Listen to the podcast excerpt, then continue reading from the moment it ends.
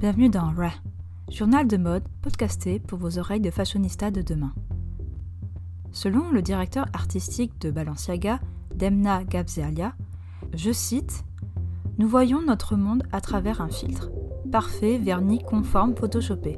Nous ne sommes plus capables de faire la différence entre ce qui est brut et ce qui est retouché, entre l'authentique et la contrefaçon, entre le tangible et le conceptuel, entre les faits et la fiction, entre le faux et le deepfake. La technologie crée des réalités et des identités alternatives, un monde de clones digitaux. Fin de la citation. Par ce point d'histoire de copie qui ne continue sans cesse tel un cercle vicieux où le concept de mode est en éternelle répétition, on remarque ainsi on remarque ainsi l'augmentation vertigineuse des artistes à travers le monde et de tous les styles différents. Pour cela, cependant, on remarque aussi le manque de créativité parmi les créateurs et le manque d'inspiration parmi les artistes, générant ainsi une provocation auprès des créateurs originaux.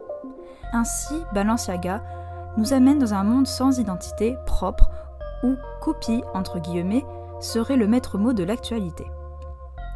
Les clones dits par Balenciaga sont imaginés dans les films de science-fiction et dystopiques des années 70 où le clone contrôlerait la conscience humaine. C'est ce qu'a voulu omettre le directeur artistique d'Enna Gavzalia et le réalisateur de ce défilé Balenciaga 2021, Quentin de Ronzier. Ce dernier a permis une performance digitale par le biais de la deepfake technologie, dont l'intelligence artificielle, avec la création de 44 versions de Elisa Douglas, artiste connue par sa tenue chevaleresque du précédent défilé de Balenciaga en décembre dernier. Par ce défilé printemps 2021 présenté par Balenciaga, on entre dans une scène d'un blanc pur. Ce défilé accueille 160 personnes, tous vêtues de noir. Par le biais du noir, le show commence par une tenue en voile noir qui recouvre son visage. Il est habillé d'une chemise noire, une jupe longue noire et de cuissardes noires. Le noir est présent parmi toutes ces tenues, comme les longs manteaux, tels une immense doudoune recouvrant toute la tenue, ou bien d'un manteau oversize noir et d'un blouson noir. Du pantalon large lacé par des anneaux autour de la ceinture signé bébé, faisant également allusion à Gucci, et d'un t-shirt collé au corps. Ensuite, le thème floral et couleur printemps, comme le jaune, est présent. Par exemple, par exemple, Balenciaga présente une tunique couleur jaune poussin accompagnée de bottes cuissardes. De même pour une robe fleurie oversized ou le fond qui se contraste de haut en noir jusqu'en bas en blanc. Enfin, une chemise en fond mauve avec des dessins à la main de marguerite jaune signée Balenciaga.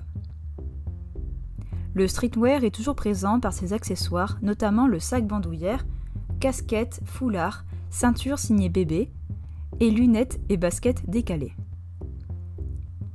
Toutefois, on remarque qu'en avril dernier, la collection Gucci Aria présentée par le directeur artistique Alessandro Michele approprie, les codes de Balenciaga avec des vestes, des blazers, des parkas et des sacs ornés des logos des deux maisons concurrentes. Ainsi, la réponse de Denma Gavzalia ne s'est pas fait attendre. Avec des cabas à carreaux monogrammés GG, des micro-sacs à bandoulière bordés du liséré rouge et vert typique de Gucci, associés avec des boucles bébés. L'un des sacs portait même l'inscription This is not a Gucci bag.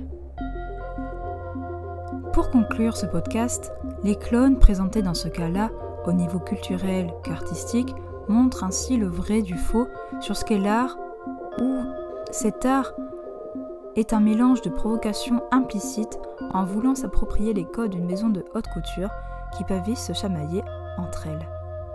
C'était Ra, journal de mode podcasté pour vos oreilles de fashionista de demain.